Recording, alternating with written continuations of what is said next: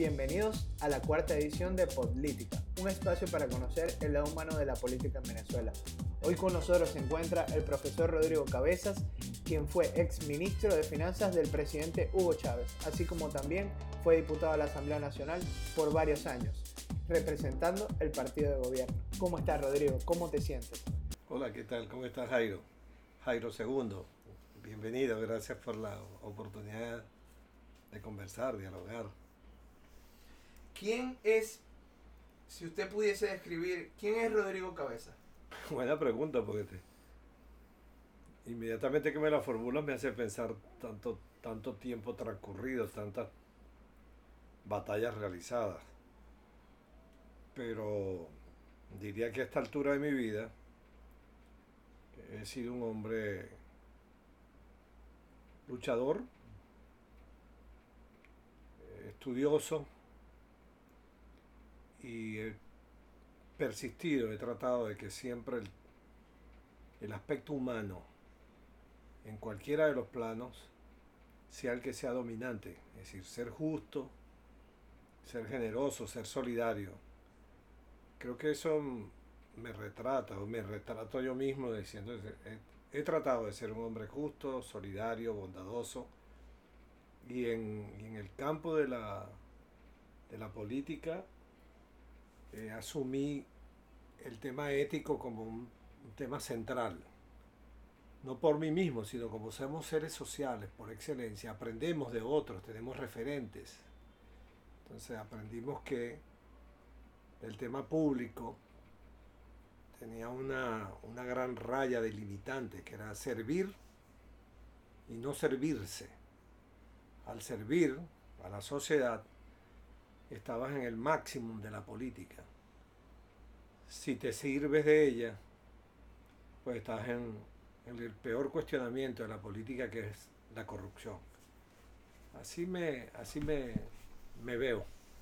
Ah, una buena forma y, y además eh, con mucho conocimiento lo percibe la, la gente con desde que yo tengo uso de razón en una persona muy acertada en su en, todo lo que piensa. Rodrigo, ¿cómo te iniciaste en la política? ¿Qué te hizo ser político? Mira, fíjate, fue una circunstancia de esa de, de la vida política de Venezuela, ¿no? Tenía yo 11, 11 o 12 años de edad cuando se produjo un hecho político en mi país que era la división de acción democrática, el prietismo. Surgió el maestro Luis Beltrán Prieto Figueroa en ese partido y mi mamá era militante de Acción Democrática, como tantos venezolanos en los años 60, 70. Estoy hablando del año 1968. Y mi mamá eh, asumió la división de AD intensamente. La gente que se fue con el maestro Prieto Figueroa y fundaron el MEP. Y ella salía a hacer campaña por Prieto en desventaja porque estaban dividiendo AD y salía a pegar afiches y salía a mitinear y yo uh, salía con ella y a los 12 años entonces empecé a abrir los ojos a que había debate político, de que había un Prieto Figueroa, de que había un Caldera, de que había socialistas, de que había eh, comunistas, de que había demócratas cristianos. Y entonces, en buena hora, milité en la Juventud Socialista del MEP. Entonces allí, ahí está la raíz de la, de la participación en la vida política ¿no? en Venezuela. A partir de allí, oye, vale, nunca más me... No, no, no, no recuerdo un paréntesis, siempre militando. Lo bueno que para mí, lo digo ahorita desde mi, desde mi altitud de 64 años de edad, es que cuando eso comenzó por allá, lo bueno fue que fue en el campo progresista en el campo de la izquierda. Y fue buena esa división de AD porque entonces al acompañar a mamá, eh, adolescente, adolescente de 12 años, em, llegaron a mí y empezaron a impregnarse en mí las ideas políticas y un afán por el estudio, por leer. Y hasta el día de hoy, tú habrás observado, sí. que estoy lleno de libros. ¿no? Hay como cuatro o cinco que la pandemia me ha facilitado leer en estos tiempos, en estos 100 días, libros que tenía pendientes porque uno siempre tiene de más. Entonces, desde esa época no recuerdo otra cosa, sino mucha lectura.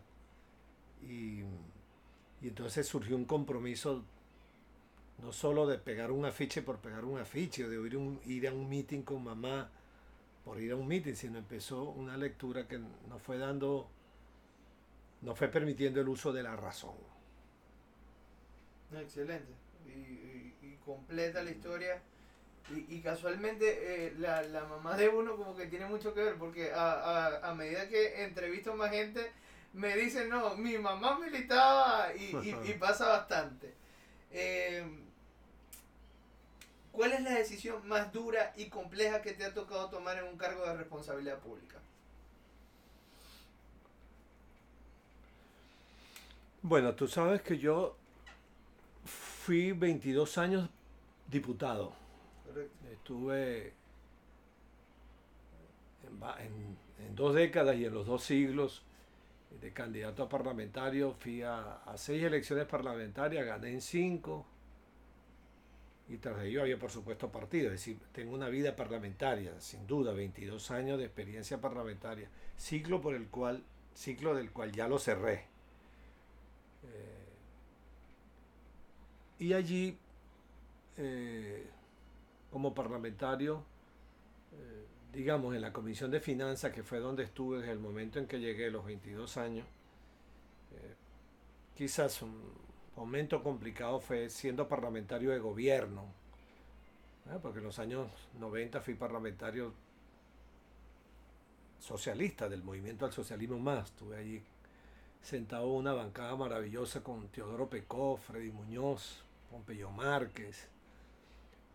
Pero ya en el año 2000, cuando llegué a la nueva Asamblea Nacional este, y estar en gobierno, diputado de gobierno, no en el gobierno, sino diputado del gobierno. Eh, quizás el momento más complicado como parlamentario fue el de que en, alguna oportunidad eh, esa comisión de finanzas que me tocó presidir le correspondía, por ejemplo, chequear, revisar y sustentar los, como está mandatado, mandatado en la Constitución, nos correspondía revisar, por ejemplo, los temas del endeudamiento externo de la República como debe ser una democracia, con contrapeso de poderes. Y nos correspondía revisar entonces las lo que se conoce como las condiciones financieras del endeudamiento. Es decir, la República se va a endeudar, pero informa al Parlamento y a qué tasa de interés, a qué plazo, con quién. Y en, un momento determinado eh, tuve que parar informes del Ministerio de Finanzas y avalados por el Banco Central de Venezuela, porque a mi, mirada de economista, porque yo no solo era político, tenía la virtud de ser economista en ese momento, y mm, a ver, observaba que, que por ejemplo, un, un cálculo de tasa de interés era contrario a los intereses de la República. Y lo paré y tenía la oposición de los compañeros diputados que estaban como asustados, ¿no? ¿Qué van a decir en el ministerio? ¿Qué va a pasar? ¿Cómo es eso?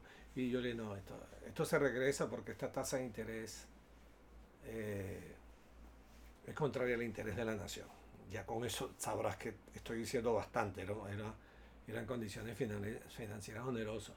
Y por supuesto causó alarma porque siempre, bueno, es que esta era la bancada de gobierno, tienes que apoyar. Y dicen, no, eso está mal hecho, vamos a regresarlo. Y lo regresé con mi firma. Y con mucho temor de los diputados, y le digo, bueno, yo asumo la responsabilidad, pase lo que pase. Y en efecto, eh, yo recibí la llamada del presidente, ni siquiera del ministro ni del Banco Central, sino del presidente de la República, Hugo Chávez. De las pocas veces que siendo parlamentario me llamó, porque todavía no, no tenía una amistad con él así y me preguntó respetuosamente, Rodrigo, ¿cómo estás? Este, ¿Qué pasó? Que regresaron una operación. De yo tenía el número en la cabeza. Y presidente, porque nos están colocando a cobrar una tasa de interés de tal nivel y, a nivel internacional podemos conseguir esa tasa de interés por lo menos dos puntos abajo. Son muchos millones para la República. ¿Tú sabes cuál fue la, la respuesta de Hugo Chávez? Listo.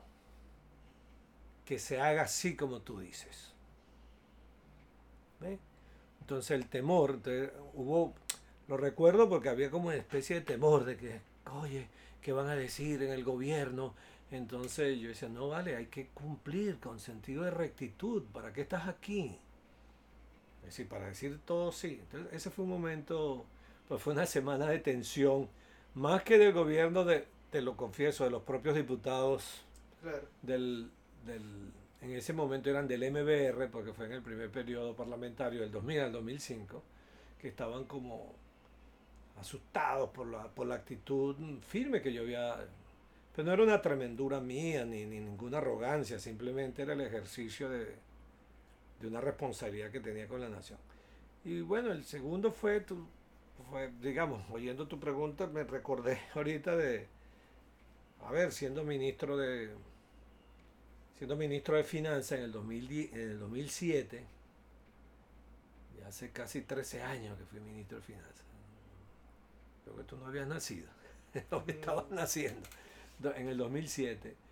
Y mm, eh, me tocó eh, discutir, conversar, dialogar y razonar con el presidente Hugo Chávez una decisión equivocada de él que fue cuando anunció el último, mes- el último día de abril del 2007, al Teresa Carreño, que Venezuela se iba del Fondo Monetario Internacional. Mm. Y mm, yo quedé sorprendido, yo era su ministro de Finanzas, no lo había consultado conmigo, no, no habíamos hablado de ese tema, sino él tenía una personalidad muy impulsiva y en el medio del discurso de los trabajadores y de la nacionalización de la industria petrolera, de la faja petrolífera, esa noche, bueno, anunció que nos íbamos del Fondo Monetario Internacional. Ese era un gravísimo error económico.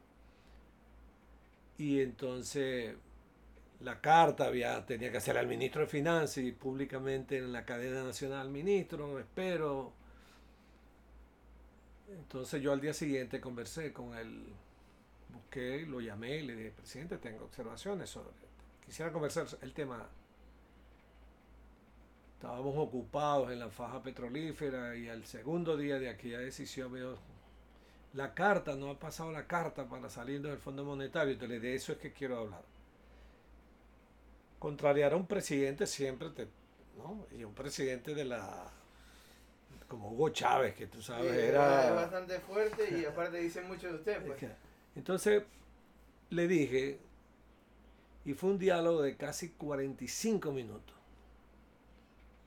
Yo dándole la argumentación, el palante, yo dándole la argumentación de un gravísimo error de salir del Fondo Monetario Internacional, era un aislamiento económico, era una especie de autobloqueo innecesario, eh, fuerte, pero muy respetuoso, porque juro que a mí me respetó plenamente el presidente Chávez en lo personal, y yo, respetándolo, y él era el presidente y el, y el líder, pues, pero estaba obligado desde, desde la ciencia económica a decirle, el, el- el error de aquello.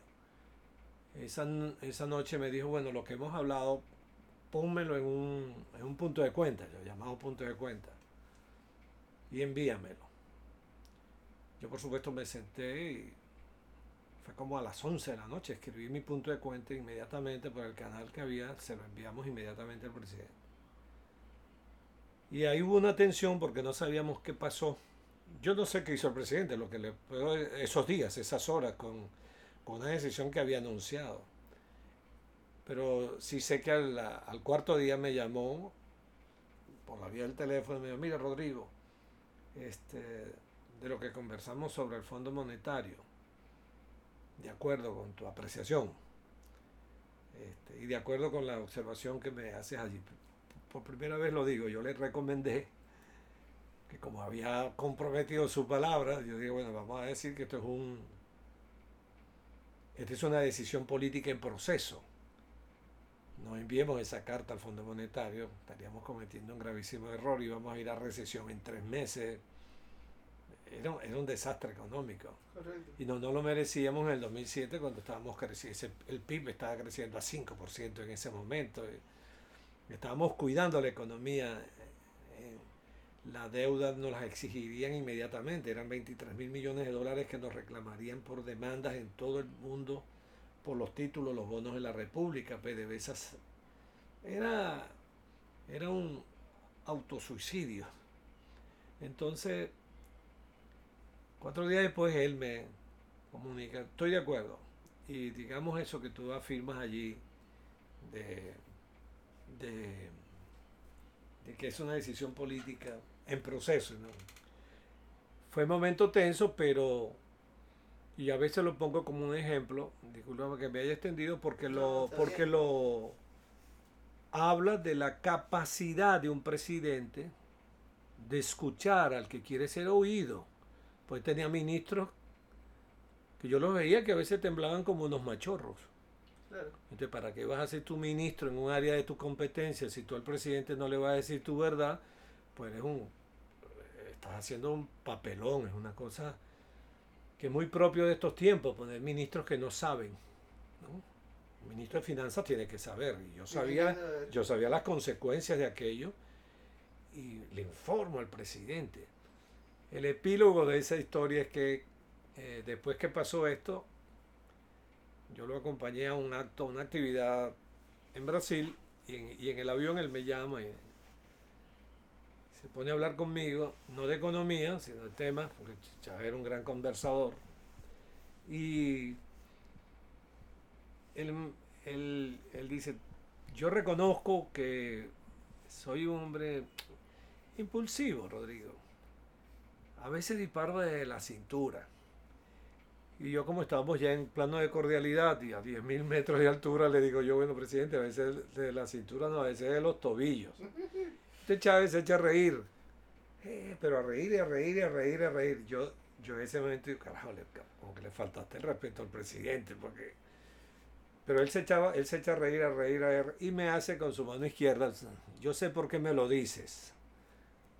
Yo digo, no digas nada, pues te va a tirar de este avión.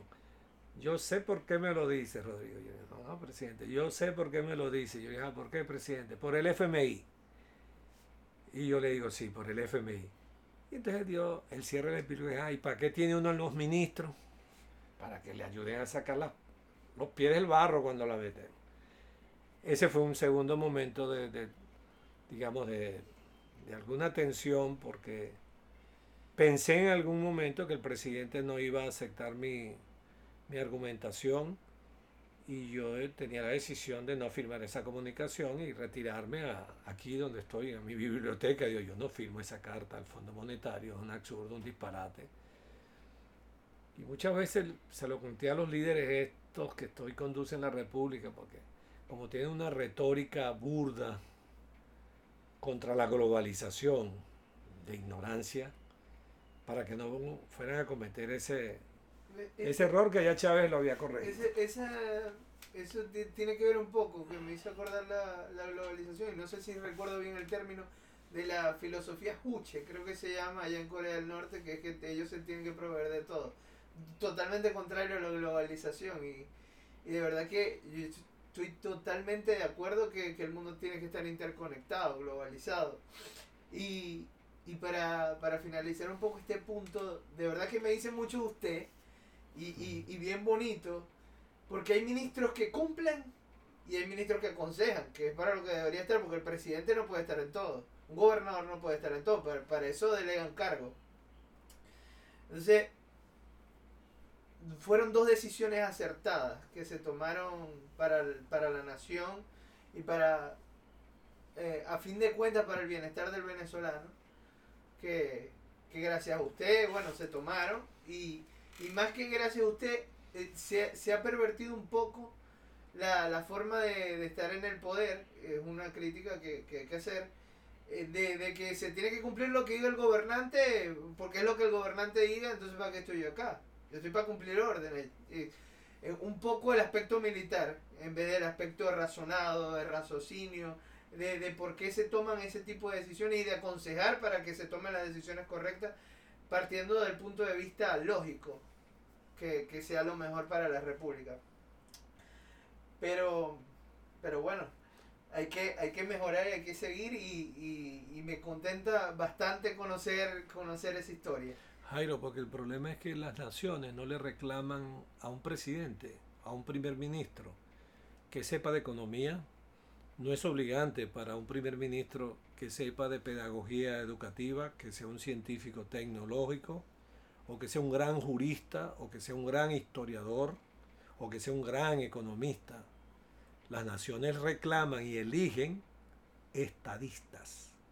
Y el estadista, lo primero que sabe, cuando instala el gobierno, o debería saber, es que su equipo de gobierno debe ser el mejor. Su ministro de Educación debe ser el mejor. Su ministro de Salud debe ser el mejor. Su ministro de Agricultura debe ser el mejor. Su ministro de Finanzas debe ser el mejor. O entre los mejores. Escoger un excelente equipo, porque un presidente no tiene por qué saber de todo. El que sabe de todo no existe. No, no. To- Todo el mundo es ignorante de algo. Ah, por favor. Eh, profesor, ¿cuál es el momento más triste y más alegre que recuerde haciendo política? Bueno, mira, el momento más alegre que eh, créeme que es a lo largo de esa diputación eh, ayudé a dos, a dos niños a, a- a salvar su vida. Ya hoy debe tener uno como 25 años, 27 años, y el otro más o menos. Por hechos que acontecieron y atravesado como parlamentario, se pudo atender en emergencias, el tema de la salud y, y vi el sentido profundamente humano de la política. Si yo no hubiera estado ahí como, como parlamentario, habría, habrían fallecido en, una emergencia. Me, gratifica siempre eso. Oye, se puede desde la política servir hasta en lo, hasta en lo pequeño, ¿no? Pero que es la vida, ¿no? Y lo segundo, eh, una gran alegría cuando acompañé a una gran mujer del Zulia, la señora Egda Márquez, que era y es, es una dama maravillosa, del- presidente de la Fundación de Amigos de Niños con Cáncer, en un sueño que ella tenía, de construir una especie de albergue para los niños que eran tratados con quimioterapia o radioterapia y que pudieran tener un espacio amigable de niños, con un parquecito, habitaciones. Y ese es el que está detrás del, del cuartel Libertador. Iglesia y todo tiene. Y entonces yo me convertí su embajador en Caracas ante el gobierno, en la Comisión de Finanzas. Y recuerdo que se colocaron allí un monto que permitió construir la Fundación de Niños. Entonces cuando aquello terminó, ojo, y todos los recursos administrados por la Fundación. Porque es cierto, Jairo, cuando nos, nos critican, entonces tú consigues el recurso, pero entonces de una vez viene y le dice, pero la contratista es mía, pero ta, ta, ta, ta. No, no, no, nada de eso. Yo conseguí. Y el Estado confió en la Fundación de Amigos de Niños con Cáncer para que construyera tremenda obra social. Entonces, cuando la inauguraron, que yo fui, estaba invitado por ella, hemos conseguido los recursos con el gobierno nacional. Oye, sentí también allí una gran alegría de que se estaba haciendo una obra que le servía a unos niños en momentos tan difíciles como tener un niño que tuviera cáncer y el impacto que eso tiene, digamos, tiene en la, en la familia. Y, y lo importante de eso también, que, que yo a veces hago esa crítica a lo interno en el gobierno y en cualquier gobierno, es la sustentabilidad de las cosas. Y ahí está.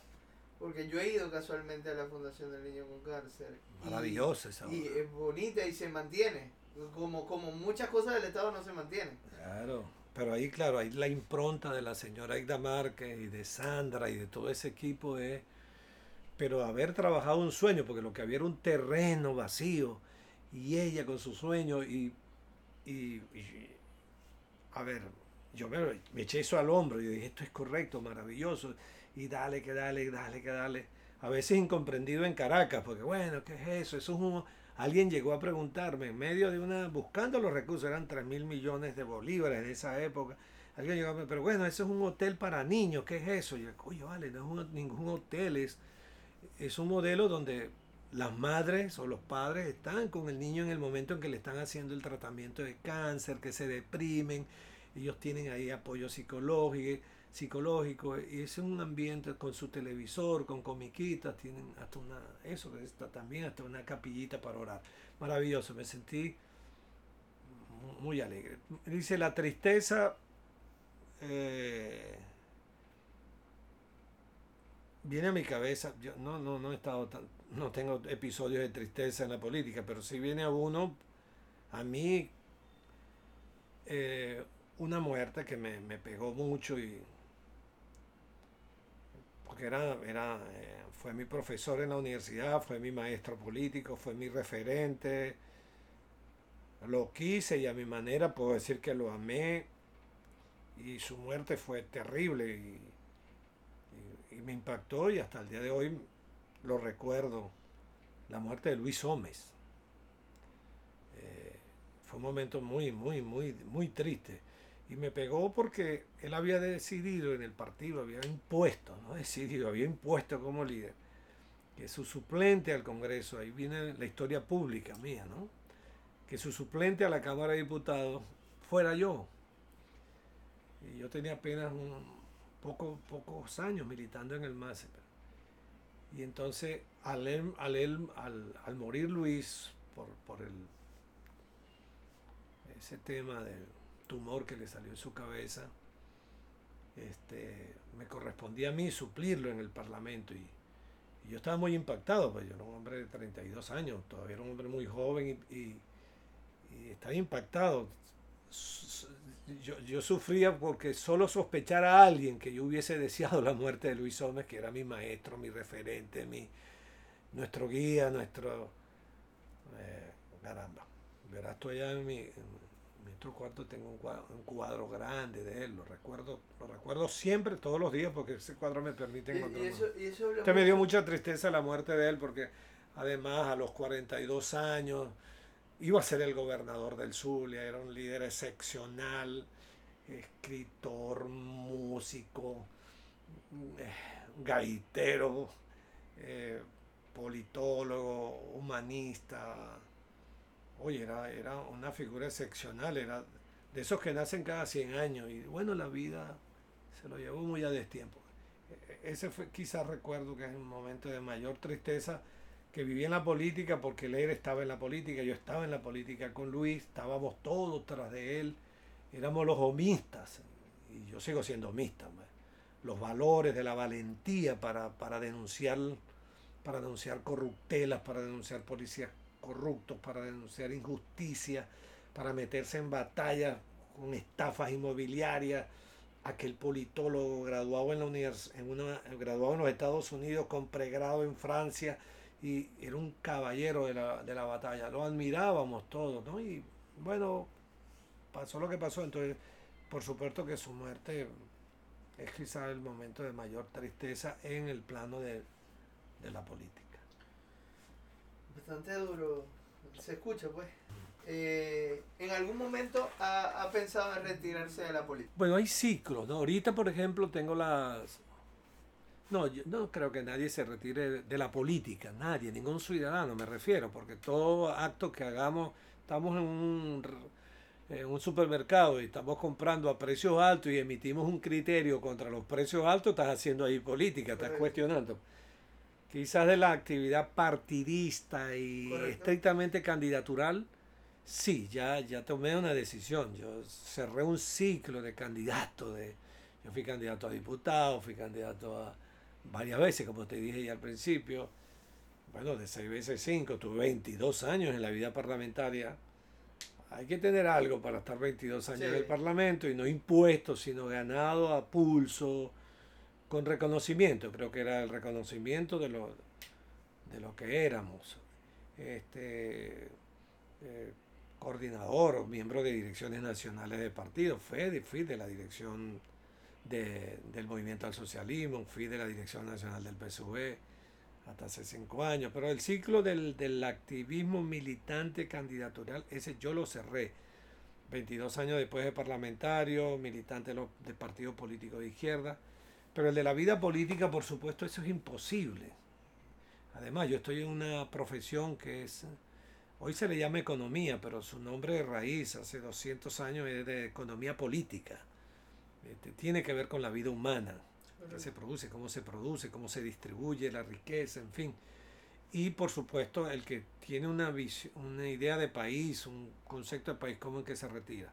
De aquella vida política activa, sí, y, creo que, que, es como pertinente darle espacio a, otras generaciones. Quizá esto me lo ha dado el ser profesor universitario 37 años, que no he dejado de ser profesor universitario, y estar con la juventud y viviendo generaciones, ¿verdad? Este, oye, vale, yo creo que un, hombre hoy de 30 años, de 28 años, de 35 años, 40 años, podría hacerlo mucho más saludable en el Parlamento que yo, este, con ideas nuevas.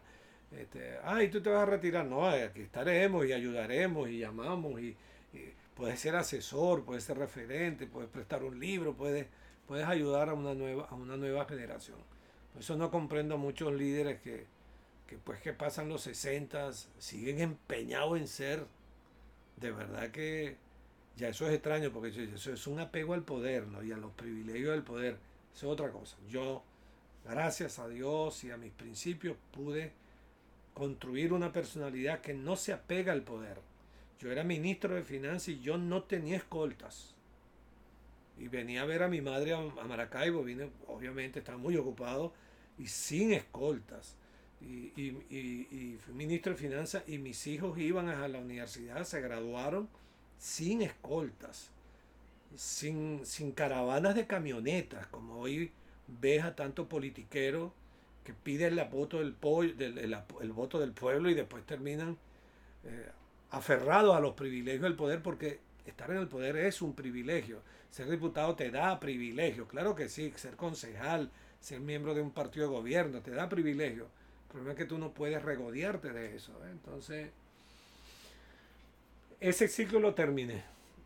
Y vamos a apoyar a, otros y, otras ideas políticas, más, más en plano asesor. Ahora, el plano donde no te retiras del, de, tu ciencia, de tu profesión, de la ciencia económica y de la visión de país que tengas. Así, lo, así lo veo. Buenísimo.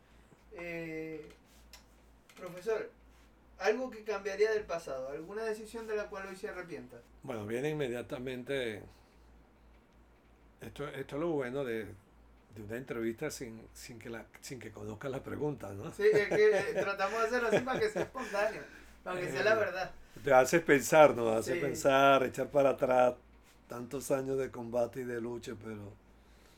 A ver, vendría, viene a mí inmediatamente el, no repetiría nunca más las largas luchas internas partidistas. Le recomendaría a cualquier dirigente joven de la política venezolana que le dedique muy pocas horas a la lucha interna, a las intrigas internas partidistas, a,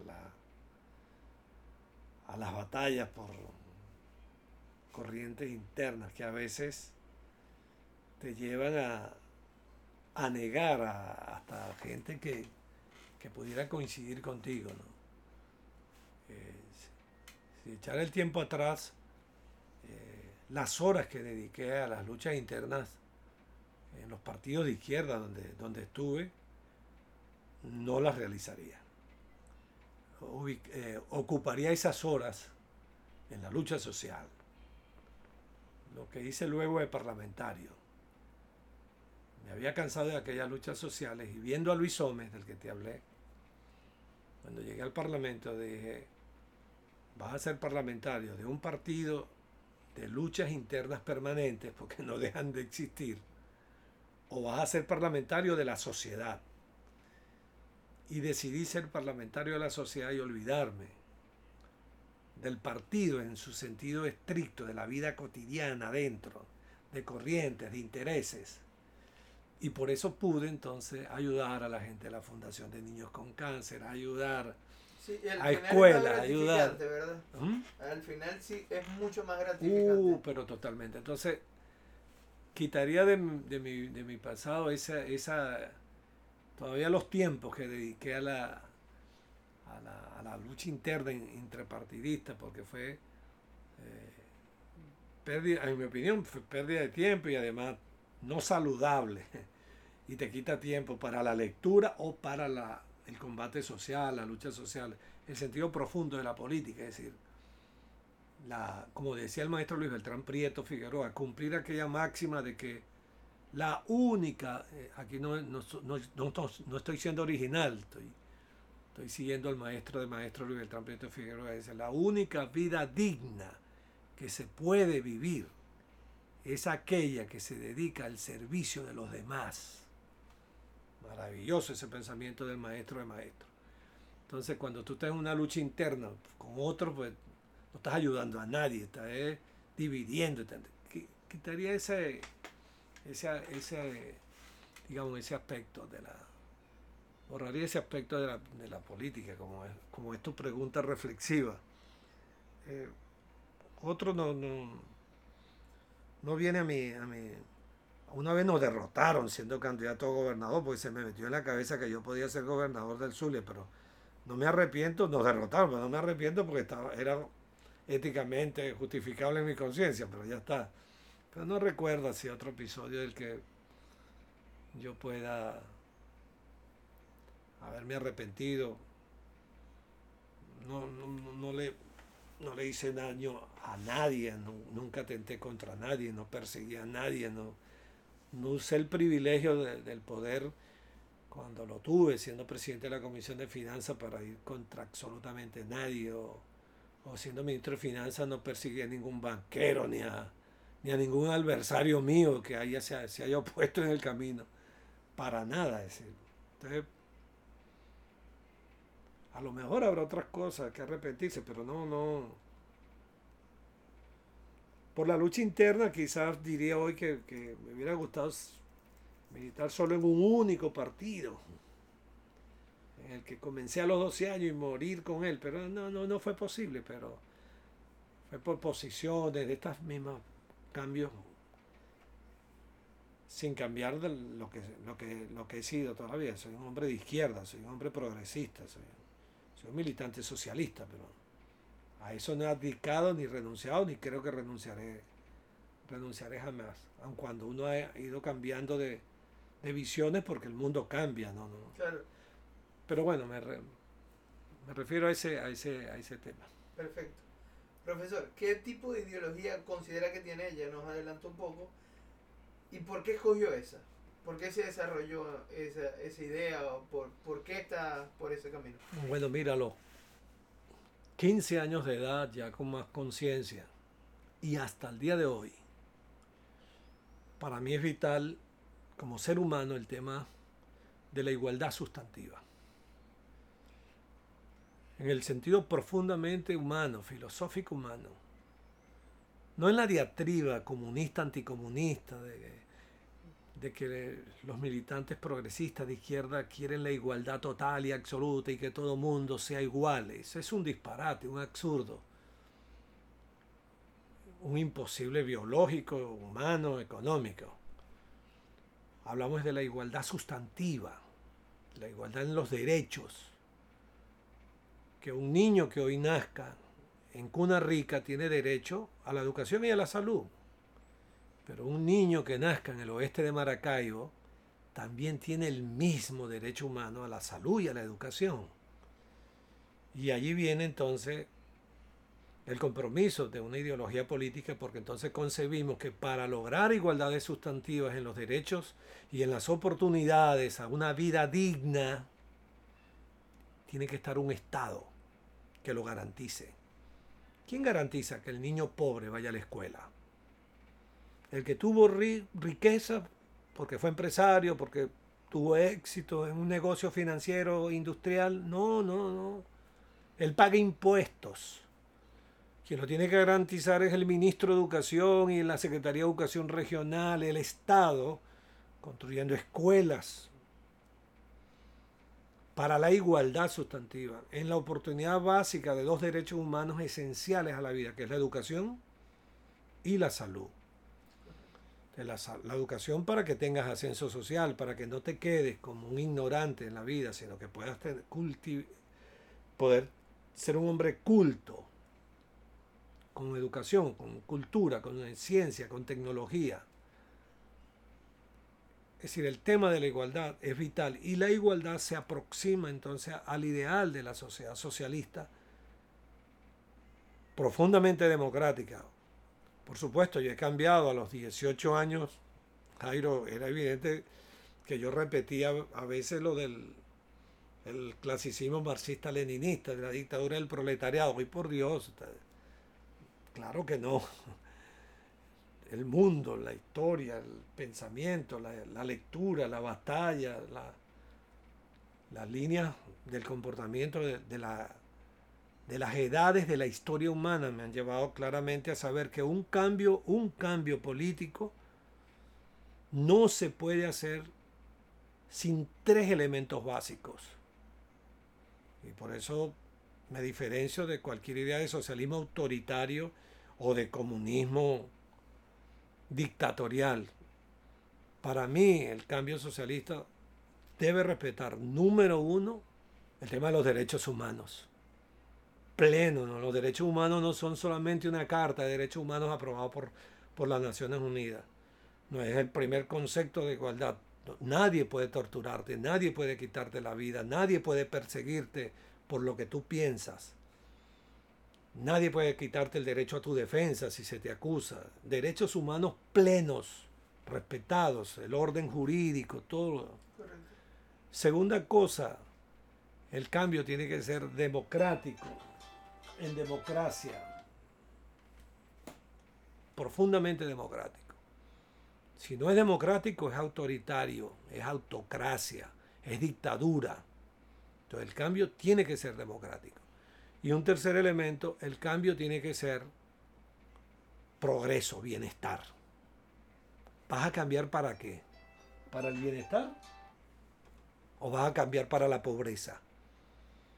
¿Vas a cambiar para el hambre o para el alimento suficiente? Entonces, esos otros elementos son, digamos, para mí básicos, sustentables para postular este ideal socialista, democrático, eh, que nada, nada tiene que ver con, con la experiencia estalinista, nada tiene que ver con la experiencia eh, de partidos únicos en Vietnam, China, Cuba, independientemente que puedas reconocer avances, progresos, y China es la segunda potencia del planeta, pero yo no deseo para mi país un país, una constitución que establezca que solo un partido es el que decide.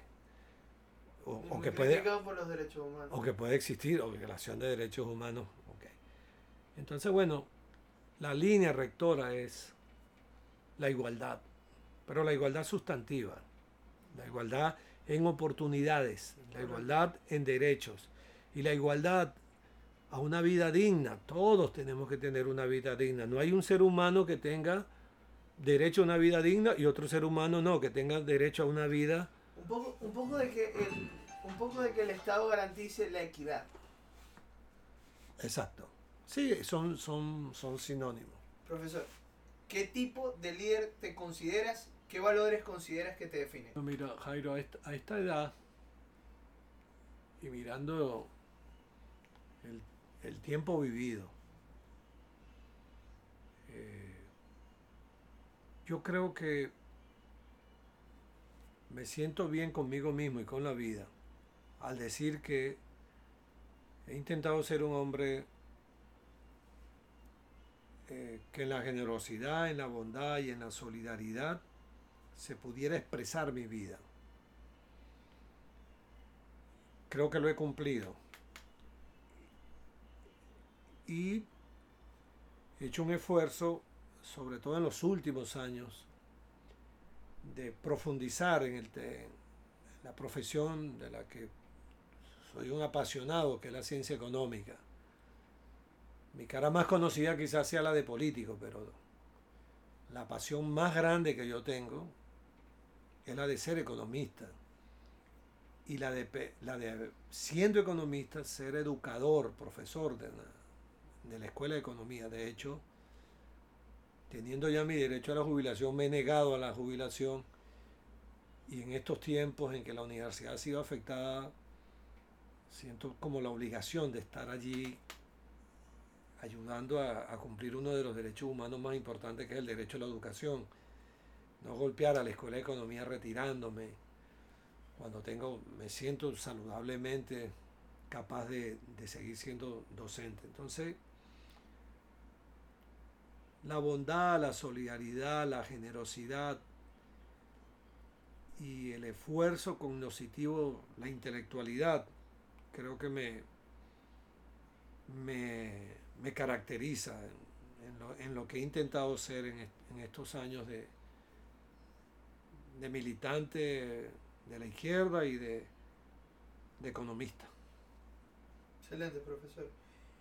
Aquí viene una de las preguntas más, yo diría, importantes de, del programa, porque de, deja mucho que decir y, y, pone mucho a pensar a la gente. Si pudiese ir a, a cenar con un personaje histórico, ¿con quién iría y por qué? Si pudiera cenar. Correcto. No tanto para comer, sino para conversar con ese personaje histórico. Exactamente. bueno, imagínate, no había pensado más eso. Lo dividiría, lo dividiría a ver en dos planos, ¿no? El, alguien, que, alguien que ya no esté. Me hubiese gustado, en términos del tiempo histórico vivido por la humanidad, me hubiese encantado cenar con Winston Churchill. Maravilloso su accionar político, sus errores y sus virtudes, su papel en una nación con sentido de nación que él tuvo, ¿no? Y, cómo pudo romper en, la Segunda Guerra Mundial sus visiones parciales, partidistas, e imponer una línea de nación maravilloso para poder derrotar al nazismo, al fascismo en ese, en ese momento. Yo creo que sería maravilloso ¿no? haber tenido la oportunidad de conversar con, con Winston Churchill. Y en, de los seres vivientes, en este momento, quizás le encontraría un gran sentido conversar con, con Chomsky este gran pensador norteamericano, Neon Chomsky, me parece maravilloso. Ahí tengo sus libros, he leído a Neon Chomsky. Y, ¿Y por, qué, por qué con él? Porque es importante ver un norteamericano capaz de no pensar con sentido imperial un norteamericano que del pensamiento agudo y de su compromiso humano es capaz de ver a la humanidad eh, en su dimensión ética, política, económica y social desde la perspectiva estrictamente humana y no la de una mera nación. Es decir, inscribe a los Estados Unidos y a los ciudadanos norteamericanos como parte del planeta Tierra y no, no como la puede concebir, por ejemplo, un Henry Kissinger, que cuando tú lo lees, eh, inmediatamente sabes que estás con un pensamiento. Es decir, en este tiempo poder conversar con Neon Chomsky sería, sería un, una escena impensable, maravillosa sería conversar con este norteamericano de primer, de primer nivel en el pensamiento y en su sentido universal. Perfecto. Profesor, ¿cuál es su refrán favorito? ¿Qué más usa? En la familia, con mis hijos, con mis nietas, con mi familia, la vida es una alegría. La vida es una alegría. Es verdad y es un bonito refrán. La vida da muchas alegrías. Y, Es una y- y alegría. las tristezas te dan reflexiones que al final quizás te dan alegrías también, ¿verdad? Sí, la vida es una alegría. Extraído un poco de, de un pensamiento de Pablo de Tarso. Decía, la vida es una alegría, pero él luego la complementa. Él dice, la vida es una alegría y cuando...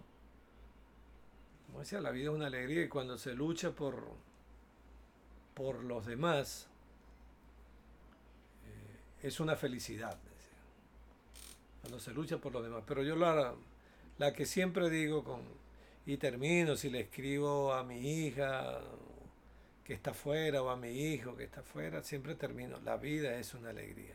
Mm, Y nos identifica pues, a- a- como núcleo familiar y Bien bonito, ¿no? Y de esperanza. O sea, es esperanzador. sí. Profesor, ¿de qué forma equivocada lo juzga la gente que no lo conoce? Ah, bueno, mira, lo tengo claro, eso sí lo tengo claro, no me sorprende la pregunta. Eh, lo, comentamos, lo comentábamos tú y yo fuera de cámara. La polarización tan aguda que hemos tenido en estos 20 años, causada por los dos bandos, y de hecho una vez lo conversé, juro que lo conversé con el presidente Chávez, que le di una vez la palabra que no hemos debido usar jamás, es la de escuálidos. Porque cuando estuvimos en la cima, acompañando a Chávez, no a Maduro, acompañando a Chávez, que era el 60, 65%, del otro lado estaba el 40, el 35% de una nación. Era demasiado atrevido decir que ese 40% eran escuálidos. Y lo dijimos. Yo nunca lo utilicé, pero el proyecto político lo dijo. ¿Mm? Y del otro lado, a los humildes, a los pobres, a los indígenas que acompañaban al proceso revolucionario bolivariano que se inició con Chávez, cualquier epíteto, descalificación, desde ignorantes hasta cualquier cosa, ¿verdad? Entonces la polarización nos niega unos con otros, no nos reconoce. Y entre los políticos, entonces la generalización se hace presente para acusarnos a todos de corruptos. Entonces la cruz más grande que yo llevo es que siendo exministro de finanzas de mi nación, habiendo estado en la conducción de los dineros públicos de la nación con un presidente de la nación y haber salido del despacho un 6 de enero del 2008 sin llevarme de allí ni un lapicero de ese despacho, se me señale de corrupto. Es decir, eso es la mayor incomprensión que he sentido, porque el que no me conoce, que no sabe que lo que soy es un profesor universitario, que no me enriquecí en la política, que no tengo vocación empresarial, que no tengo haciendas, ni empresas, ni restaurantes, ni nada por el estilo, que no tengo cuentas en el exterior, que no tengo riqueza, que no me interesa, nunca me interesó la riqueza, que soy un hombre de estudio, de intelectual, aquí donde estamos hablando, tú verás, estamos entre libros, eso es lo que... Sí, me voy a, si, y si me lo permite lo que terminemos el programa, nos tomamos una fotico aquí para que... Sí, con todo gusto. Entonces, la mayor incomprensión es esa generalización que duele, claro que duele, ¿no? Hoy eres corrupto cuando no has hecho otra cosa que servir. Pero, óyeme, en estos últimos años, por lo menos estos dos, tres años, que he podido estar conversando con eso que llaman sociedad civil, profesores, médicos, maestros, sin, sin la carga de lo electoral, sin ir a pedir un voto, este, y se lo he transmitido a mis hijos, valió la pena, siempre valdrá la pena, Jairo, portarse con honestidad, porque si es auténtica la honestidad, al final es reconocida.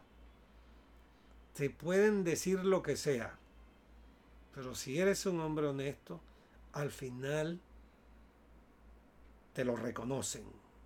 La sociedad donde tú vives, puede haberse equivocado. Yo, Rodrigo Cabeza, puedo haberme equivocado en la política. Puedo haber eh, tenido un juicio político eh, erróneo. En cualquier momento. Claro que sí, puedo haberme equivocado como ministro de Finanzas, como diputado. Por favor, soy un ser humano. Pero lo que nunca hice fue robar un centavo a nadie. Ni al Estado, ni enriquecerme desde el Estado. ¿eh? Eh, para no poder explicar, mira, se compró dos casas en la Villa Tal y, y cómo lo hizo, si el sueldo de diputado y de ministro no alcanza, o que sus hijos están en, ahorita en República Dominicana, esto es con alguien que sé, ¿cómo es eso? O que estoy planeando que mi hijo estudie en Madrid, ¿cómo es eso? ¿Con qué riqueza? No, no, no la tengo, no, no la tengo, pero además no la tengo no, no solo porque no quería, sino porque no tengo apego a la riqueza material. Si algo me critica aquí mi esposa y me dice, bueno, pero es que tú eres un descuidado con eso, bueno, ¿sí?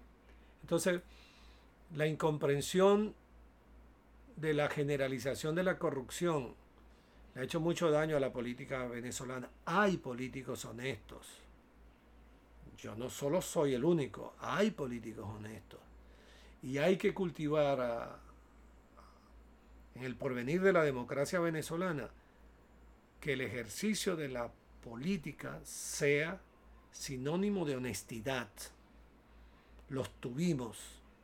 Tuvimos a Luis Beltrán Prieto Figueroa, tuvimos a Andrés Eloy Blanco, tuvimos a Arturo Ular Pietri, tuvimos políticos que son, que son referencia, incluso me atrevo a decir hasta de sectores de lo que yo llamaba el statu quo o el bipartidismo, me consta, como exministro de Finanzas, de, del nivel de humildad en el que vivió sus últimos días, por ejemplo, un expresidente como Luis Herrera Campins. Murió donde vivía toda su vida. Murió sin riquezas, no robó.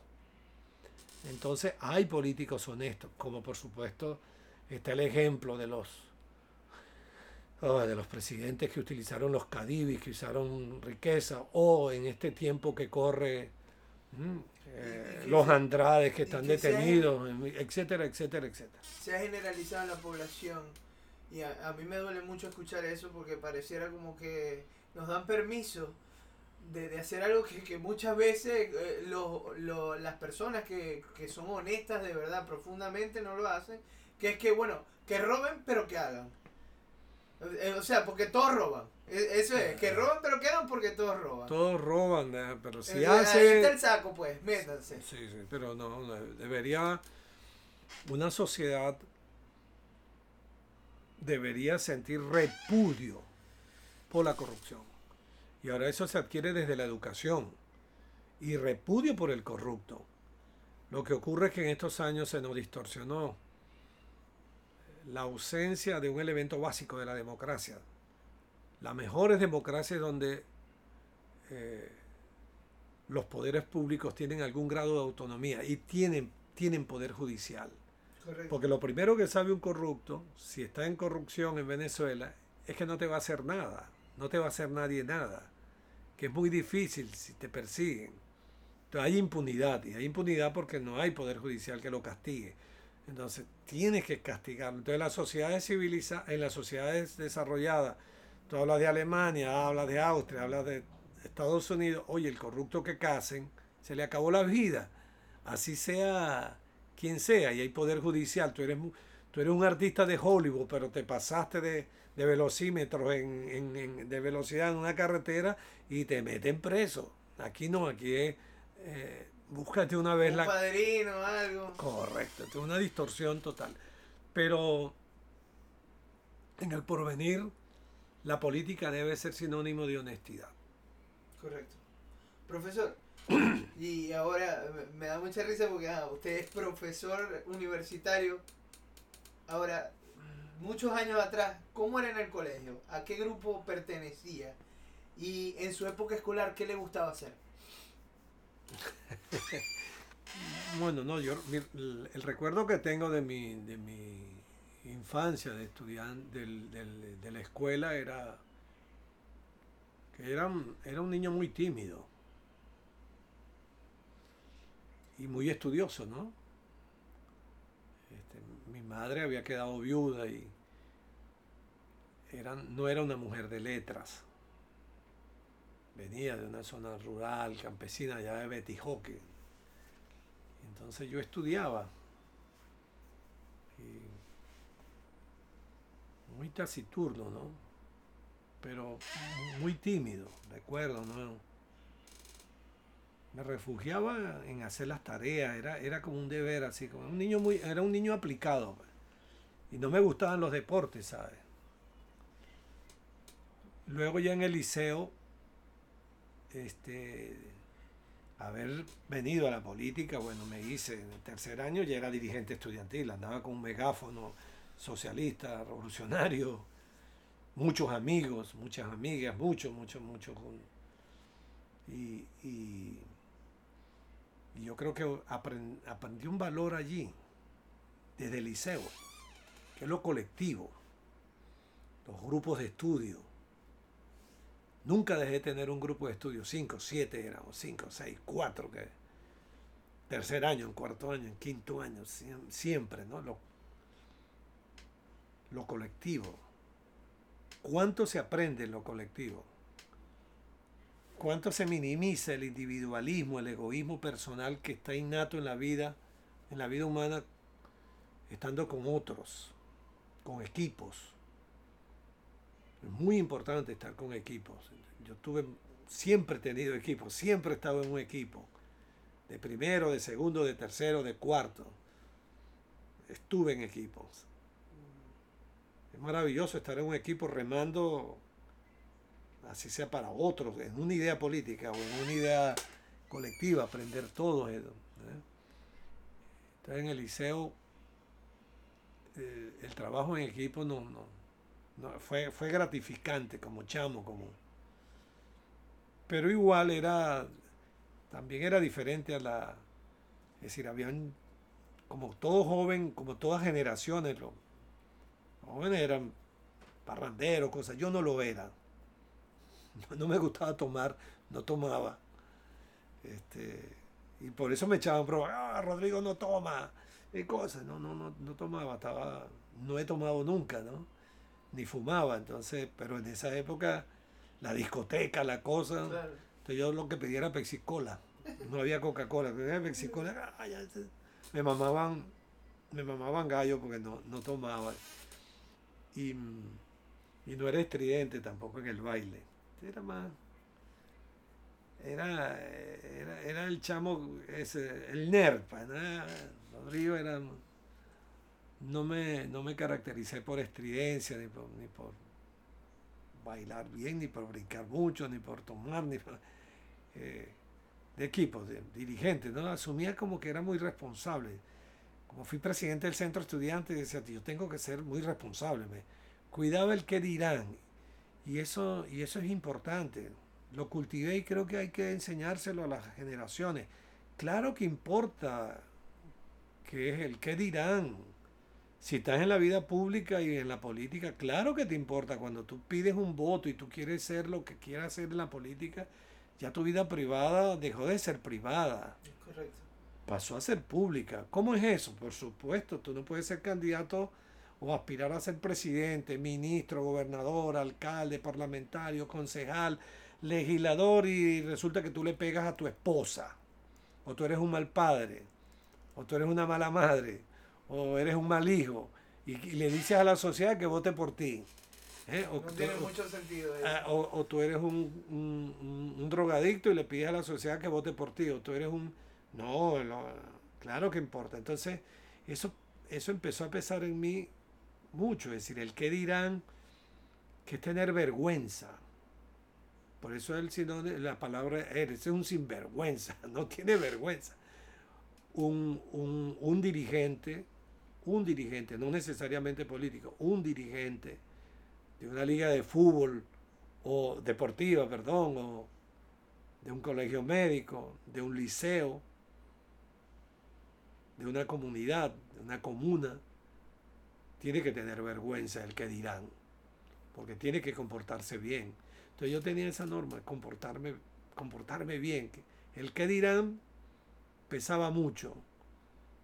Te daba vergüenza. A mí me daba vergüenza cuando en los aeropuertos venían los funcionarios, yo haciendo mi cola y me decían, pase adelante, diputado. yo, no, no, no, me negaba, me daba pena. Me daba pena con los otros ciudadanos que allí estaban haciendo la cola. Me daba vergüenza total. Y, veía a los otros diputados corriendo en los viajes internacionales. Yo hacía mi cola, siempre. Me, nunca perdí mi condición de, ciudadano. Eso, eso era, era demasiado importante. Entonces, bueno, desde la juventud, equipos, desde la juventud, mucha vergüenza por el que dirán para comportarnos bien. Y, luego igual como, como, profesor, cumplir. Yo, yo fui 22 años diputado, pero en los 22 años diputado lograba que en la escuela me colocaban mis clases los lunes y los viernes y yo llegaba a dar mi clase. Me daba mucha pena, mucha vergüenza que dijeran que yo no daba clase. Y, tú sabes que a veces en las luchas políticas decían que no da clase y mis propios alumnos no da clase y aquí está fajado. Yo lunes y viernes era intocable en mis clases porque el parlamento tenía que ir los martes y los jueves. Como nunca viví en Caracas, 22 años de diputado y no tengo ni una lata, ni una lámina de zinc en Caracas. Nunca viví, nunca compré nada ya. Entonces venía a dar mis clases. Era, bueno, además que esto era mi, mi pasión. Ahorita estamos dando clases, ¿sabes? Que logramos, los profesores de la Escuela de Economía acordamos dar un intensivo junio-julio por, por videoconferencia para, para que nuestros estudiantes no perdieran más, más clases, más tiempo estamos dando un semestre intensivo, entonces estamos aprendiendo, ¿sabes? Estamos aprendiendo porque no es lo mismo no tener los alumnos allí y, y, las dos cátedras que yo estoy dando, las estoy dando. Eh, Fíjense, y un poquito para reflexionar sobre eso, eso, eso forma parte de la globalización. esos nuevos métodos de, que, que, se han tenido que adaptar, bueno, por esta crisis, eh, forma parte un poco de la globalización, de cómo estamos ahora la nueva interconexión que hay en el mundo. Pero seguro, seguro. Y, aunque les cueste a los mayores, a mí me, quizás me, me, cuesta mucho más que a ti, a cualquier chamo, ¿no? Yo veo a mi nieto de tres años mover la tablet, caramba, encuentra, se mete en YouTube, y, yo santo, de tres años. Y, y, yo tuve ahora para, para, este tema del, del aula virtual, lo que pudiera aprender un hombre joven en, dos horas, a mí me costó casi un día. Pero bueno, era en el ejercicio de, respetar el derecho humano a la educación. La vieja consigna de izquierda, pues la educación es un derecho, no un privilegio. Entonces lo estamos cumpliendo en la Escuela de Economía, estamos dando nuestra clase. Pero aprendiendo, ¿no? Aprendiendo. Y como tú dices, es nuevas maneras de comunicarse, nuevas maneras de enseñar, un aula virtual, oye, ¿cómo, cómo compartir con... Hay un estudiante, un estudiante que está en Bogotá y está en la clase, está, ahorita en mi aula virtual, porque se quedó, por la pandemia se quedó allá, no es que no es inmigrante, sino está, está buscando cómo regresar, pero le estoy dando la clase, ejerciendo ella su derecho a estudiar. Usted sabe que yo comentaba con, con un amigo la, la, posibilidad de que la Asamblea Nacional y, y, ciertas formas del gobierno, pero específicamente la Asamblea Nacional, que como lo conforman tantas personas de, de diferentes estados del país, pudiesen hacer sesiones por, por un sistema de este tipo para evitarle tantos costos a la nación de traslados, de estadía, de todo lo que conforma tener todos los diputados ahí, que perfectamente ahora se puede hacer eh, por, esto, por estos sistemas. Y que les ha tocado, yo creo que en, alguna medida les ha tocado reunirse de alguna forma de, esta nueva manera. Y, se puede hacer. Eh, y yo creo que es importante como, como país desarrollarnos hacia hacia las nuevas economías, no solamente pensar en el petróleo. Yo me estuve estudiando el tema de, si no mal recuerdo, es Noruega, cómo, cómo invierte su petróleo en la bolsa para que esto le, le eh, rentabilidad al país. Y, y en la misma ley, la, la asamblea de allá, el congreso de allá, eh, le, le prohíbe a cualquier presidente sacar lo que se invirtió, solamente puede sacar las ganancias de lo que sea. En estos momentos esas ganancias representan cualquier ingreso que puedan tener países pequeños. Esa ganancia para Noruega. Dejando dicho que creo que Noruega es un país pequeño. Sí, el, Fondo Petróleo de Noruega está ya superó el billón de dólares. Es decir, ninguna crisis lo va a llevar a recesión. Es una cosa espectacular lo que ellos hicieron, concibiendo el petróleo como un ingreso extraordinario. Correcto. El problema es que los venezolanos, desde Gómez para acá, concibimos el petróleo como un ingreso ordinario. Y el ingreso ordinario hizo que lo gastáramos bien o mal. Creo que en buena parte se gastó bien porque este país se modernizó, pero nunca ahorramos. En cambio ellos sí ahorraron. Cuando tú tienes un fondo de un billón de dólares, por favor, tienes el anticismo más grande que, que se pueda conocer. O Arabia Saudita, que su fondo es 750 mil millones de dólares y es el primer país petrolero. Tienen unos fondos extraordinarios. Pero tu comentario es absolutamente válido. Pero la preocupación dónde está? Que la brecha científico-tecnológica de Venezuela con el resto del mundo se ha abierto, se ha ensanchado. Es decir, nuestro atraso científico-tecnológico tiene que resolverse y tiene que resolverse con qué? Con más educación, con más innovación, con más ciencia y tecnología, con más científicos, con más profesionales de áreas no convencionales.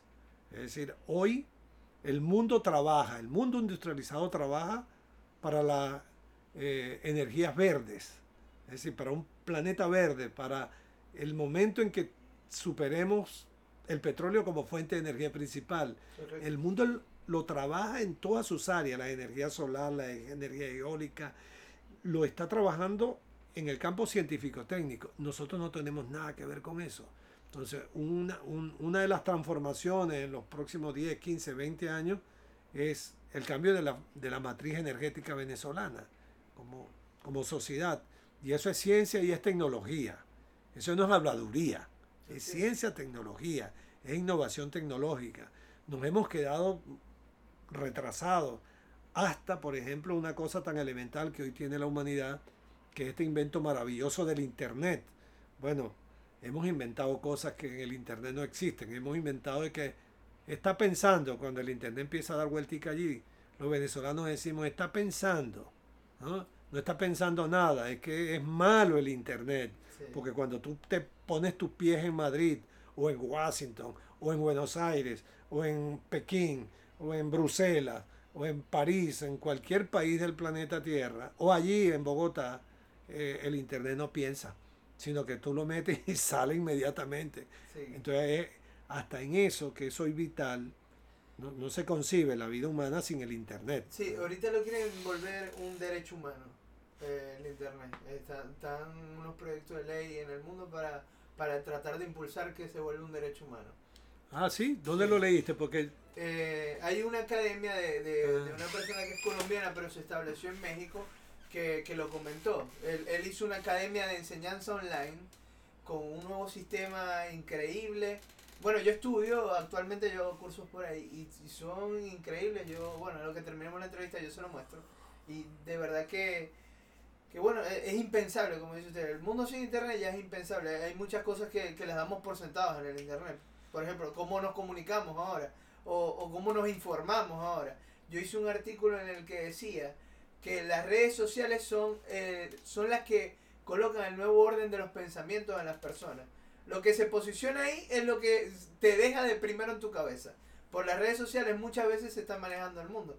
Precisamente por esto no se lee, se ha, abandonado la lectura y, y, la gente está muy enfocada. O, o los nuevos, los nuevos, eh, las nuevas personas, los niños, que son las futuras generaciones, están vienen casi que instalados con cómo manejar la tablet, cómo hacer esas cosas y, y se están enfocando mucho es ahí. De ahí es donde sacan la información y es donde se está posicionando su pensamiento. Ah, bueno, no, te, lo preguntaba porque me llama la atención, porque en una visita que hice al fondo PEP, que es el Fondo Financiero PEP, no, no, en la reunión de OPE, sino el Fondo Financiero PEP para la Ayuda Humanitaria. E, ese fue un evento que se hizo en, en el Fondo PEP en Viena, en Austria. Y estando allá, y, y siempre estudiaba el tema económico y veía inflación 1%, desempleo casi cero. Y entonces yo, me preguntaba, bueno, ¿y esta sociedad capitalista tiene resuelto buena parte de los problemas? Y pedí una reunión con, la, con, el, con el secretario general del Partido Socialista de los Trabajadores de, Austria. Yo quería, me interrogaba, ¿qué, ofrecerá la izquierda en Austria a la sociedad como programa? que Y me dieron la entrevista, fui y le dijeron, bueno, mira, aquí viene un un economista de izquierda de Venezuela, y tuve la entrevista con, claro, un traductor porque el caballero hablaba, ahí estaba hablando alemán. Y yo le hice una pregunta, ¿qué, ¿qué le proponen ustedes a la sociedad de Austria? para que voten, pues me había dado cuenta que ellos tenían el 2% de los votos. ¿Qué, ¿Qué le están proponiendo? Y cuando él me dice, sí, tenemos un programa, primer punto del programa, Internet para todos. Que sea una señal abierta, como llegó a ser la señal de televisión. Ahí, y ahí me impactó. Ah, verdad, porque eso está hoy privatizado. Y, la fundamentación es maravillosa que daban los, los socialistas austriacos. ¿Cuál es la fundamentación?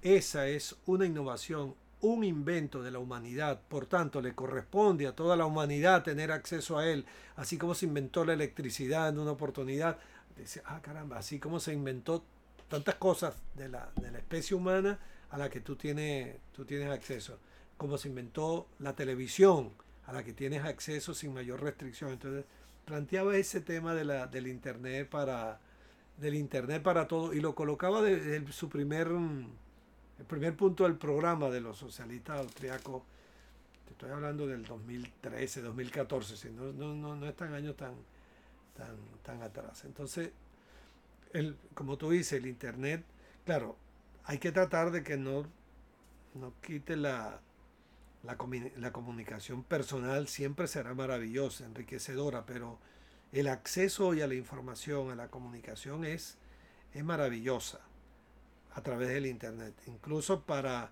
para la lectura que te permita un mayor nivel cultural. Fíjate tú, ahorita que estamos hablando de esto, este, a mí hace dos, años,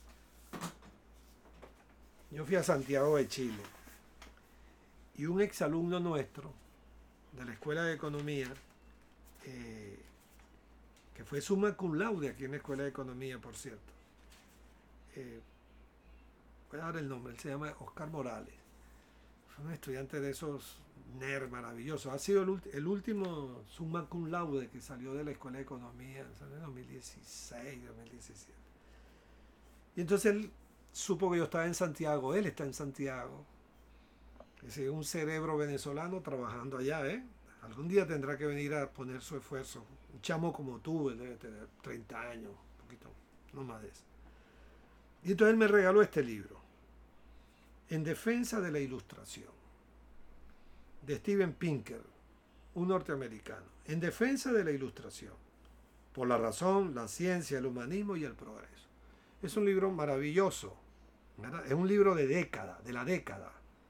Es un trabajo que demuestra cómo la historia de la vida humana, la historia de la vida humana no está tan centrada, la historia de la vida humana, de la vida de los seres humanos, no está tan centrada en la lucha de clases ni en la confrontación guerrerista, sino está explicada en la razón, en la ciencia el humanismo y el progreso. Hay una línea de progreso desde que inventamos el fuego como primera fuente de energía. ¿Por qué te digo esto? Oye, casi nadie tenía acceso al libro. Lo he cuidado mucho porque es un libro maravilloso, maravilloso. Y mire, profesores, pero préstamelo. Y lo he prestado y lo, hey, tráemelo. Hace una semana aproximadamente, un profesor me dice, profesor, el libro en defensa de la ilustración está en PDF. ¿Cómo va a ser? Sí, y lo pudieron bajar. Sí, está en PDF. Entonces lo he distribuido a todo el que pueda. Te lo voy a pasar a ti también porque digo, léanse este libro. Esto es, es maravilloso. Bill Gates llegó a decir el mejor libro que he leído nunca. Yo digo como economista maravilloso, pero fíjate tú lo que nos permite la globalización y el avance científico-técnico. Entonces, este libro, que no puede llegar a Venezuela por toda la crisis económica que tenemos, porque este es un libro, está en español este, y me lo dio este excelente muchacho de economía, me dijo, mire, creo que le regalo un, un tremendo libro. No, este es un libro de décadas, una maravilla. Ya está accesible en el internet en PDF. Claro, nunca habrá, nunca habrá, yo nunca cambiaré leerlo así como, como lo estoy ojeando, subrayándolo de amarillo y rayando y, y volviendo a tenerlo, pero ya hay hasta mecanismo. Alguien me dijo, no, chicos, ya lo puedes subrayar también en, Estás atrasado, Rodrigo. Ya el libro lo puedes subrayar en amarillo. Yo leo, pues, yo leo por internet también. bueno, está un, un, maravilloso libro de eso, está allí en, en, en, internet. Es, la globalización que nos debe ayudar a la vida digna. Tratar de hacer de que todos los avances científicos humanos nos acerquen a la vida digna. Y he dicho, no le tengamos temor, porque hay los conservadores dicen, bueno, que la ciencia, que la tecnología. Entonces he dicho, mira, no superará al hombre. ¿Por qué no superará al hombre, a la, a la, a la integridad humana? Porque la hechura tecnológica, los cambios revolucionarios en la robótica, en la tecnología, ¿de quién son hechura? De la vida humana, de la mano del hombre del intelecto humano. No tengamos temor a lo que la especie humana está construyendo, ¿verdad? Descubriendo y coloquemos el acento en que sirva para una vida digna de nosotros, los latinoamericanos, de los africanos, de los asiáticos, de los europeos, de los norteamericanos, que al final de cuentas somos seres humanos en este planeta. Así es. Buenísimas las reflexiones, de verdad, profesor. Profesor, para devolvernos un poco hacia atrás, en las etapas esas del colegio, ¿cuál es el mejor recuerdo de su infancia? El más bonito,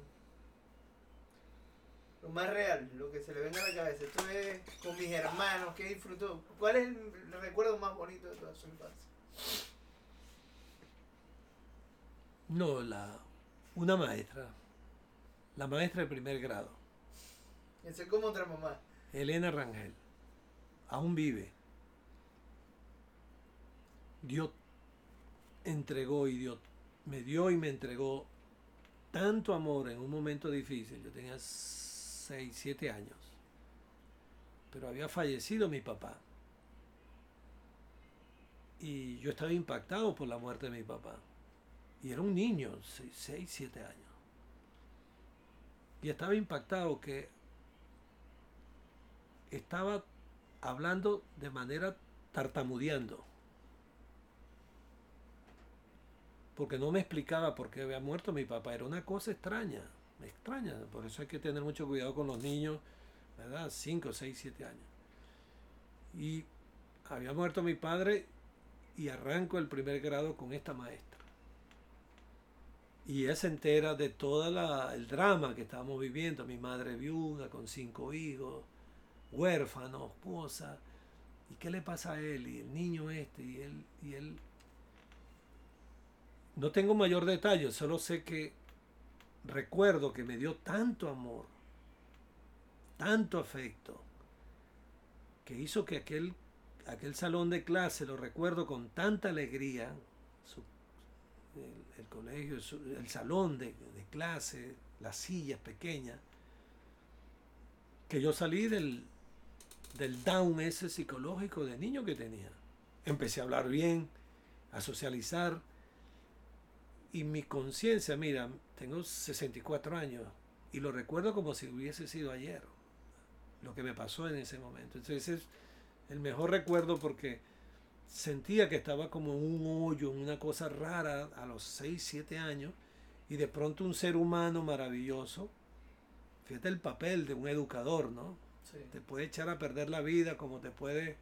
¿Cuánto le agradezco yo a la vida haber tenido de niño una maestra maravillosa, pedagoga, humana, que comprendió el momento de uno de sus alumnos, de sus niños, porque era un niño, y, me hizo feliz, y me hizo feliz. De ahí para adelante, este, maravilloso. Pues.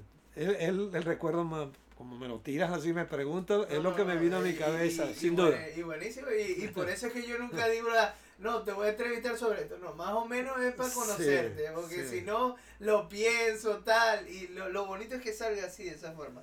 Bueno, profe, vamos a una serie de preguntas rápidas, la puedes responder con una, rapidito pues, o se puede extender si quiere explicar algo más. Si pudiese tener cualquier oficio del mundo, ¿cuál sería? Un economista. ¿Cuál es su mayor miedo? A la ausencia de, la libertad. ¿Cuál es su libro favorito? Y tiene mucho. Debe ser difícil escoger uno. No, la, la, obra, la obra cimera de, del Capital, de Carlos Mar. ¿Película o serie favorita?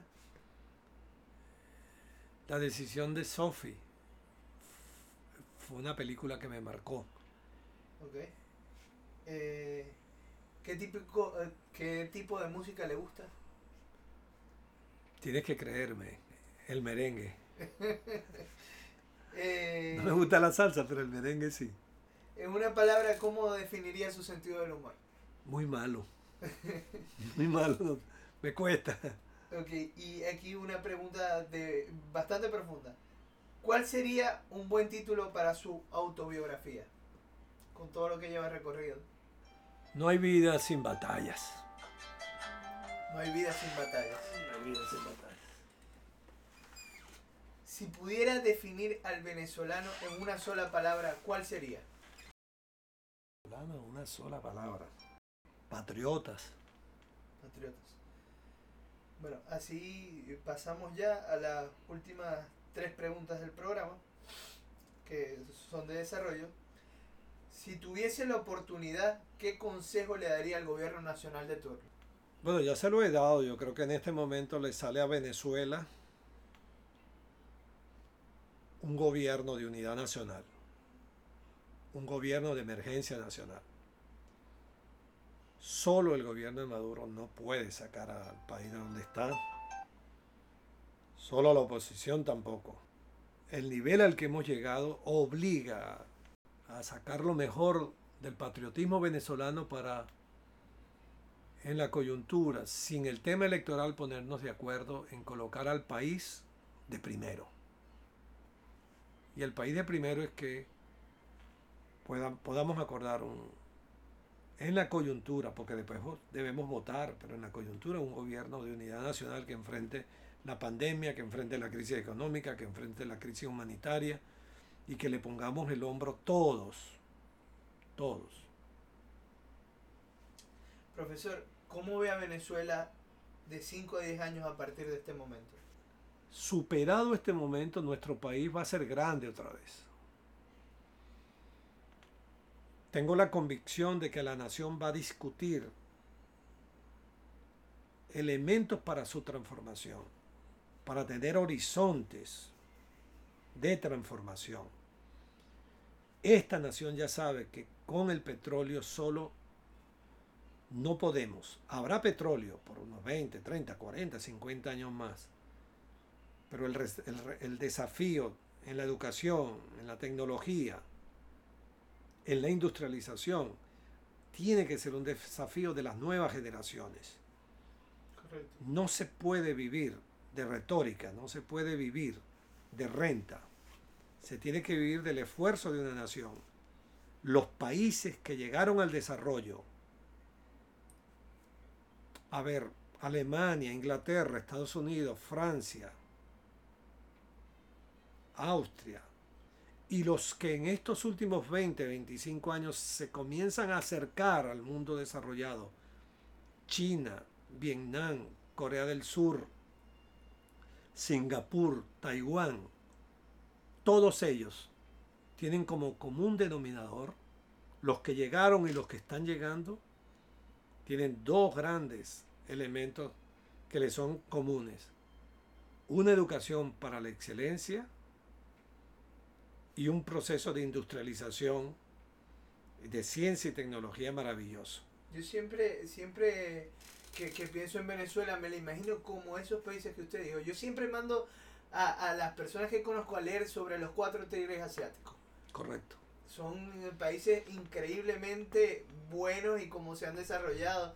El sistema de Corea del Sur a mí me encanta, como cómo crearon lo que necesita el país.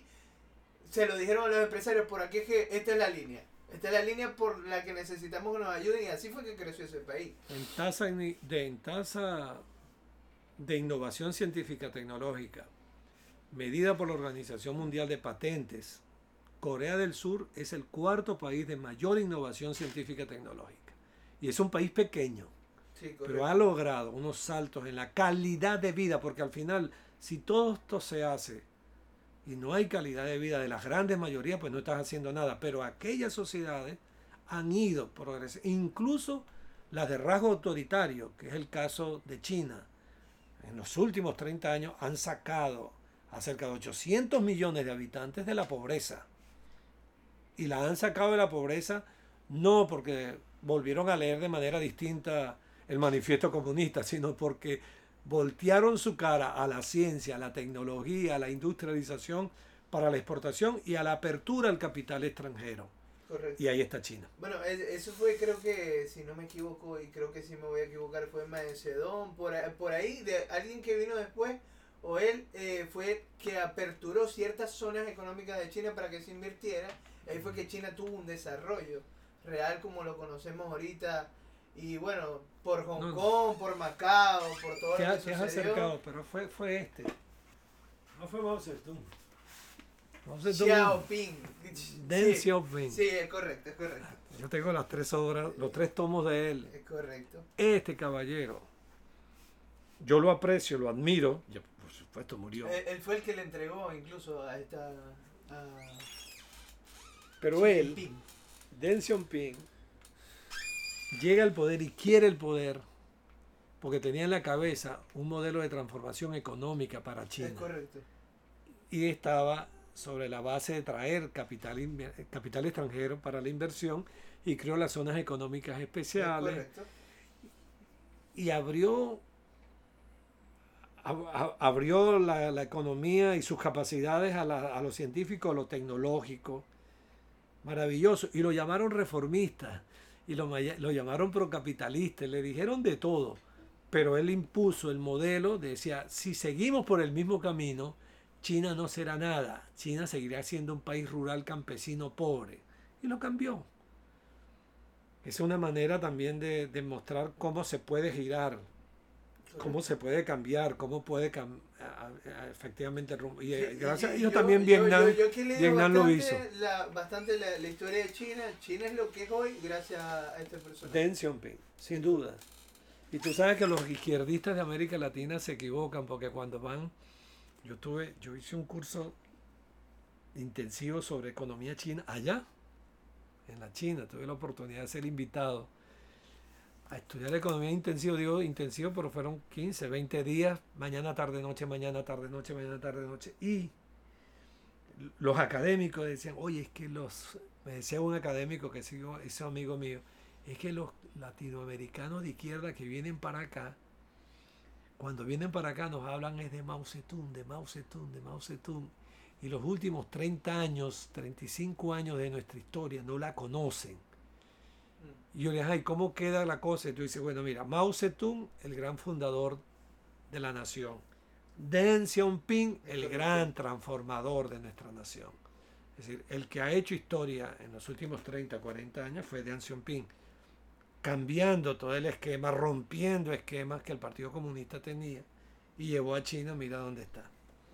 Pero buenísimo, es bueno que profundice en el. No, sí, y, y creo, eh, y, bueno, hablando un poquito ya para cerrar el tema de China, creo que él tuvo fuertes eh, encuentros con, con Mao Zedong por, por, por, todo este problema donde quería él llevar a China. Lo recuerdo perfectamente, eso sí. Lo que no recordaba era el nombre porque de verdad que sí se me complican un poquito, se me parecen mucho. Claro, él, fue, él era casi el tercer hombre de la revolución en China y se opuso a la revolución cultural, que era un salto absurdo, y entonces Mao y la esposa lo mandaron, lo castigaron y lo mandaron a, lo castigaron y lo mandaron de obrero a una fábrica. Es correcto. Lejos de Pekín, a trabajar a él y a la esposa en una fábrica. Que, eh, eso trajo bastante hambruna para China, me acuerdo que también vi eso. Eh, eh, fue un, un, proceso doloroso por el que se vio. Sí, señor. Profesor, y para finalizar, si pudiese escribir un mensaje en el cielo para que millones de personas lo vieran, ¿qué diría? Caramba. Un mensaje en el cielo. Bueno, creo que estaría privaría en mí quizás la, formación cristiana que tengo y diría, practiquemos el amor, así nunca moriremos. Perfecto, bueno, profesor, muchas gracias por atenderme, de verdad. Ah, bueno, gracias a ti, te felicito por esta, este tipo de iniciativa y, y adelante, tiene, eres parte de esa generación de jóvenes venezolanos que, que tienen que labrarse un, futuro, tienen que tocar puertas y abrir puertas. Tocar puertas respetuosamente y abrir las puertas respetuosamente cuando no, no se les quiera dar la oportunidad. Siempre hay un conservadurismo, lo sé por experiencia de haber sido joven, lo sé como profesor universitario y como político que siempre hay algún resquemor con relación a la juventud, pero la historia de la humanidad está allí. Los cambios más importantes han sido motivados por la fuerza de la juventud, por, la fuerza y la pasión de la, de la juventud. Se, escriben, se han escrito páginas maravillosas de resistencia humana y de transformación humana desde la juventud. Nosotros mismos como nación tenemos el ejemplo de, de una generación de chamos que se atrevió a ser libre, liderada por Simón Bolívar, porque cualquiera cree en el Simón Bolívar viejo, en Santa Marta, no. Era un muchacho de 22 años que junto con José Félix Rivas, caramba, eh, dirigieron una generación que nos hizo libre en aquel tiempo, aquel tiempo histórico y también en la historia de la humanidad. Entonces, tengo mucha fe y confianza en que la juventud venezolana, la que hoy está acá, la que emigró, va a responder por un mejor país en los próximos 5 o 10 años. Bueno, muchas gracias, profesor. Esperamos que les haya gustado la cuarta edición de Política con nuestro invitado Rodrigo Cabezas. Síganos escuchando, síganos a través del Instagram PolíticaBE, conociendo a los líderes de hoy y conociendo a los líderes del mañana de Venezuela.